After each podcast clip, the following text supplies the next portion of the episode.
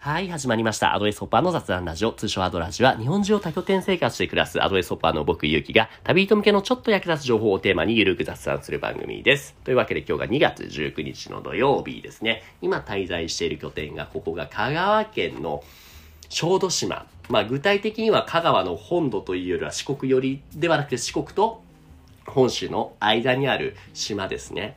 ここにいるんですけれどもね、まだね、3日目ですけれども、まあ、島っていうか小さいと思ったけど、すっごいね、その端から端で30キロぐらいある大きい島で、車で来たから本当良かったですね。歩きだとこれ全然回れないな。で、車でいろいろ回ろうと思ったんですけど、今日は雨だったから、明日ちょっと時間あるし回ろうと思っているのが、まあ皆さんご存知のように僕オタクじゃないですか。で、小豆島知らなかったんですけど、アニメの聖地になってて、しかも僕結構ハマってるそのからかい上手の高木さんっていうね、そう、うんうんうん言ってゲストの方も言ってるからちょっと後で話したいと思うんですけども、のアニメの聖地になってるから、え、あ、何さっきも言ったコンビニの近くの本屋さんとか、これあれやんみたいな、そういうところがたくさんあるから、ちょっと明日とかもね、それ回ってみようと思ってます。というところで、じゃあ早速今日のゲストお呼びしましょう。今日のゲストのアモンさんです。アモンさん、ミュート解除お願いします。アモンです。よろしくお願いしはい、よまろしくお願いします。なんか軽いね、爽やかなオーラ出そうとしてる。実は、あの、はい小豆島って僕の初アドレス拠点なんですあよ。、そう、いきなり小豆島ってなんか、あ、ってことはアドレスユーザーさんなんだね、アモンさんは。アモン組んでいいあですか？そうです。うんうんアモン組んで。はいはい。アモン組んでちなみにごめんね、ペンネームか何かですか？あ、本名です。ええー、かっこいいね。初めて会った時もなんか、地獄の使者みたいだね、みたいな。言うとすごい失礼だけども。でもそう、いやいやいやアモン君の初めての ADDress 拠点が小豆島。どうでした？そうなんです。今まさにいるこの場所もね、言うて、バーチャル背景で設定しちゃってるからだけども、すごいいいよね、この物件ね。うん、いいですねね。いや、初 ADDress でよかったなと、本当そっかそっか。思います小豆島ノートがあるじゃない？あの、利用者の感想ノートみたいな。見たよ、アモン君のも書いてあったね。うんそうなんだよ。バレた。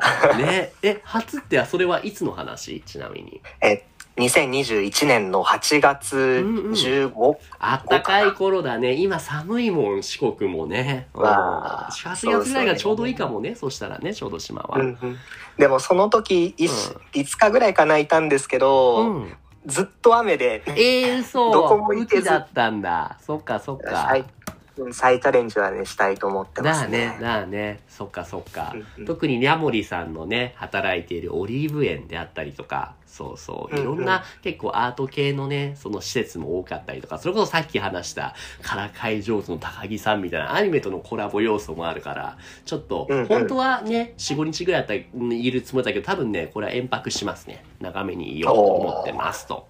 で、ここで情報を集めて次アモン君が来る時のためにちょっといろいろね、開拓しようと思ってます。アモン君自身はじゃあ嬉しい8月からずっとアドレスを使っているんですか？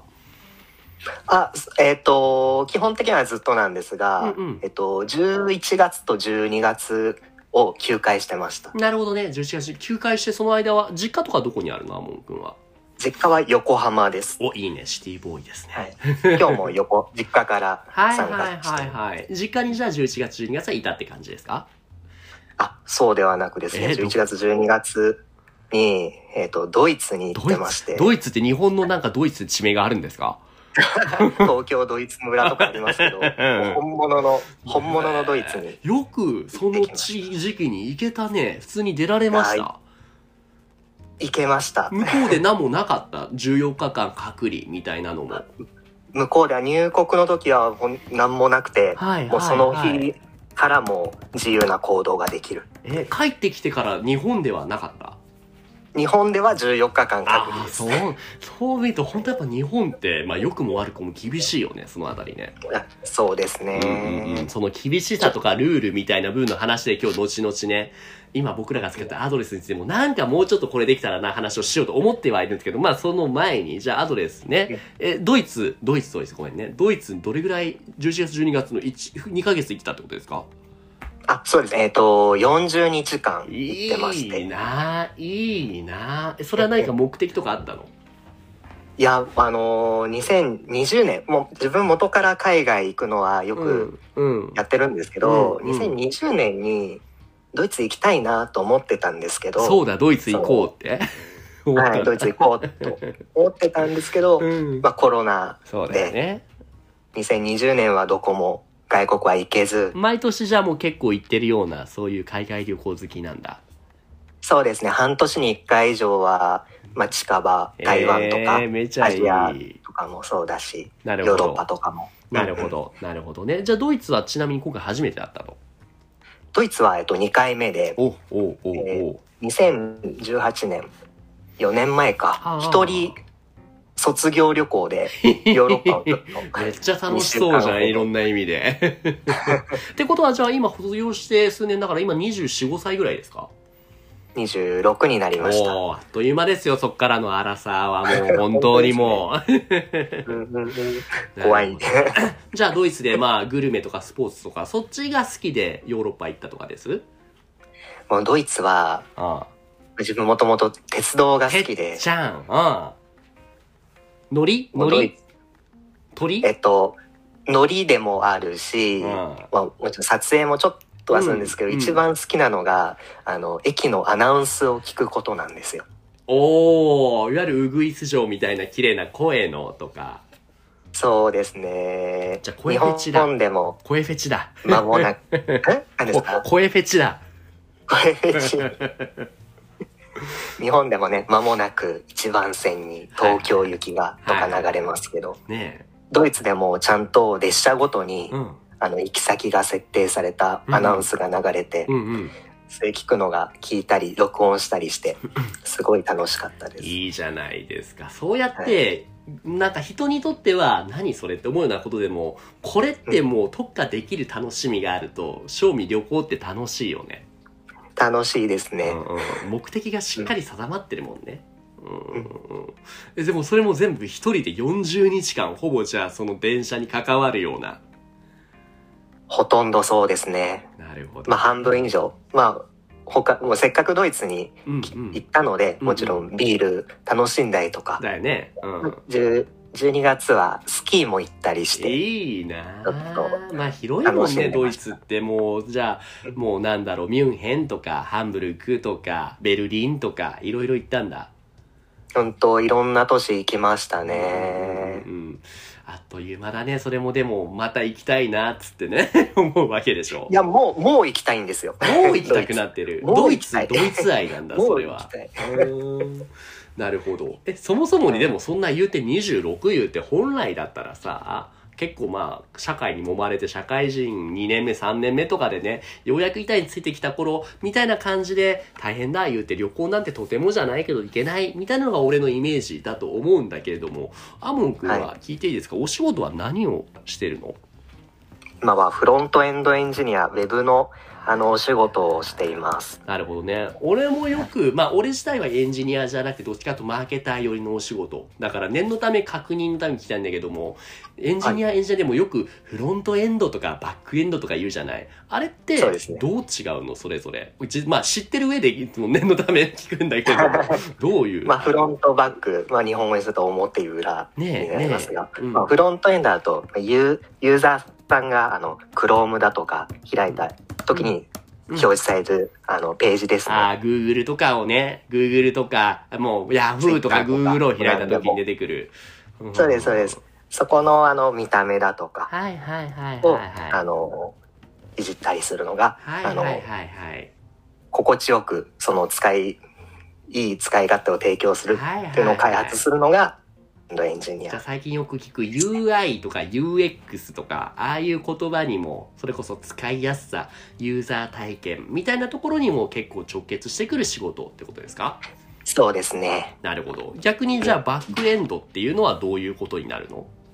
はい。裏側、ち直接ユーザーさんが触ることはないんですけど、うんうんうんうん例えば、うん、ツイッターとかだったらツイートとかを保存しておいて、うんうんあの、ユーザーさん、この、例えば、えーゆうきさんのツイートを取得したいよって時に、あの。溜まってる、ツイートをあの返してあげたりだとか、はいはいはいはいはいはい。そういうところの裏側のことをやってるのがバックエンド。のエンジニアさんたちですね。言うてその Google とか Yahoo とかも中身がなかったらただの絵だもんね。結局それがうまく動いているのは裏側にいる人たち、バックエンドのエンジニアさんたちがうまくやっているから動くってことなんですね。そうですね。え、それは、えっ、と、アモン君の専門ではないってことなの？それともそっちもできるけどもフロントの方を好んでやってるってことなんですか？まあそっちも、うん、まあ多少はできるぐらいなんですけど、うんうんあの基本的にはあのフロントの方を。専業でやってます。えでもそういうのどっちもできる人のこと俺知ってるよ。フル、フル、フルスタックエンジニアとか言うんじゃなかったっけ？そうですね。でももっともうフロント、バックエンド以外にもいろいろねインフラ周りだとか、はい。そういうことを考える人たちもいるので、フルスタック求められるものもう本当に時と場合によって全然違いますけど、はい本当に大変だと思います。なるほどね。うんえじゃあ、アモン君的には、今やってることも、今後高めていきたい技術的にも、フロント周り、フロントエンドエンジニアとしてのスキルを今後も高めていきたいってことなの？うーん、すごいフロントエンドエンジニアとして生きていくってことは考えてはいないんですけど、はい。で今のところはそうですね、フロントエンドなるほどね。やってる、やっていく。そもそもにどうしてエンジニアの道に入って、それっていうのはこういうことができるようになりないから、今とりあえず結果としてフロントエンドエンジニアをやっているんですっていう何か壮大なスペクタクルがあるわけ。いや、特にそれなくて。だって、まあ、昔からちょっと趣味で、あの、趣味のホームページ作ってたりとかしたの、その延長でもっとプログラミング使えばもっとうん。こんな楽しい体験を作れるとか、もっと効率的にページ増やせるみたいなところを追求してったら、フロントエンドエンジニアになってました。なるほど。やっぱり何ができるかが分かってる分、僕らみたいな凡人、僕みたいな凡人からすると、それも見えてないから、エンジニアの人ってすごいなんだろうな、視野が広いし、それをどうすれば実現できるかっていうのも分かってるから、まあリスペクトしかないわけですよ。いや、えっと、ありがたいですね。でも、エンジニアさんを運用する人たちもね、いますから、謙遜しよる。そんなプロダクトマネージャーの方とかうんいてこそうんウェブサービスってできていくので、なるほど、ね。それはもうセットで。やっぱそういう考え至ったのはアモン君も一人でそれこそ10代とかでホームページ作っていた時代を経てその後にどっか会社で働いたりしたから今そういう考えがあるみたいな感じなんですかね。まあそうですね。会社行って、もうぱい人がいるので、うんうんうんその方がよりいいものができますからね。いろんな、あの人の、かあのね、考えをうんうん膨らませて。なるほど、なるほど。ちなみに聞いてもいいですか？その仕事、会社っていうのは、それこそ大学出てどういうところで、その今のフロントエンドエンジニアとして働いていたんですか？聞いてよければ。うん。きあーえまあ前職は言ってるんで言っちゃうと前職は、えっと、ドワンゴっていうところではい、出た。あもう大好ニコきです。ニコ動画とかをニコニコ動画。会社で、あの、ニコニコ超会議、出た出たイベントだよね。うん、もちろんだよ。超会議ではないけど、あの、イベント、ボーカロイドコレクションってイベントが最近あうんって、そこの特設サイトを、あの、ずっと作ってたりしてました。えじゃあもう歌い手さんとかと結構関わるような、そういう仕事だ。そうですね、直接はもう関わってないんですけど、あの、大勢さんとかボカロ P とかの、んあ、の、プロフィールを載せたりするので。写真とかはよく見ますね。なるほど、なるほど。じゃあ結構、え、もう大学卒業してから最近までそこで働いてたってことですか？そうなんです。11月まで働いてて、うんうん、うん。その有給消化で、いやもう今しかないと思ってドイツに。あ、そういうことだったんだね。ニコニコし終えた後に、ドイツに行ったと。そうなんです。なるほど。え、じゃあもう3、4年ぐらいかな？ドワンゴで働いていたのは。そうですね。うん3年半ぐらい。新卒で入って3年半ぐらい。はい働いてましたはいはいいやっぱりね、あれだけユーザーがね、多いようなところで、やっぱ揉まれて、働いて、いろいろ思うところも、まあ、良い部分も悪い部分も、あんま悪い部分言うのも良くないですね。でもそこでやっぱり一人でやるのとは、また違うような、さっきも言ったようなチームでエンジニアとして働くっていうのは、何かいろいろと大事だなって思うところとかありました？まあいや大事ですよそんボボカロうん。ボボカロ P さんの作品とかうんで扱うので、うんそんな一人じゃ著作権が関わるようなものとかはできかさあそのねね手出せないじゃないですか。ね、理想を言えばやっぱりこういうデザインにしたいけどそれにするためにはすごい各界のいろんな IP 周りと折り合いつけないといけないとかねうんうんうん。あるわけですね。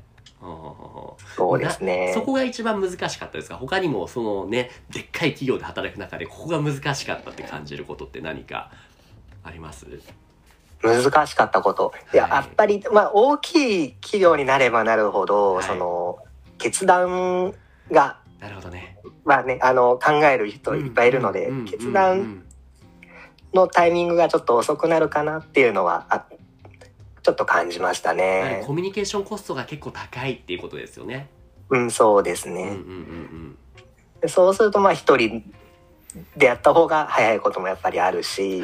それはなんかバはいランスを見て、いろんな仕事に関わっていけたらいいなとは思いますね。なるほどなるほど。で、うんその後、そのドイツに行って、まあ別にどこの会社とは名前は全然伏せるでいいんですけども、また同じようにフロントエンジニアとしてのスキルを活かせるようなところで働いている、あるいは働こうとしているってことなんですね。はい。